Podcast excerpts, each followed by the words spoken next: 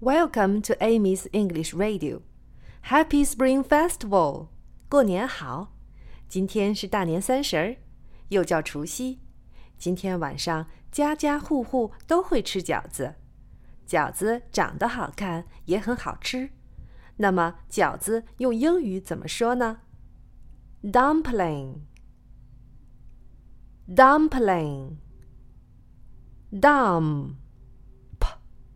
Dumpling. Dump. Ling. Dumpling. Dumpling.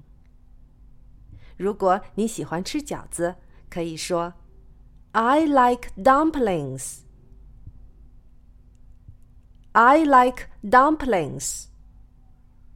小朋友们，你们喜欢吃饺子吗？快回复微信告诉 Annie 吧。See you tomorrow. Bye bye.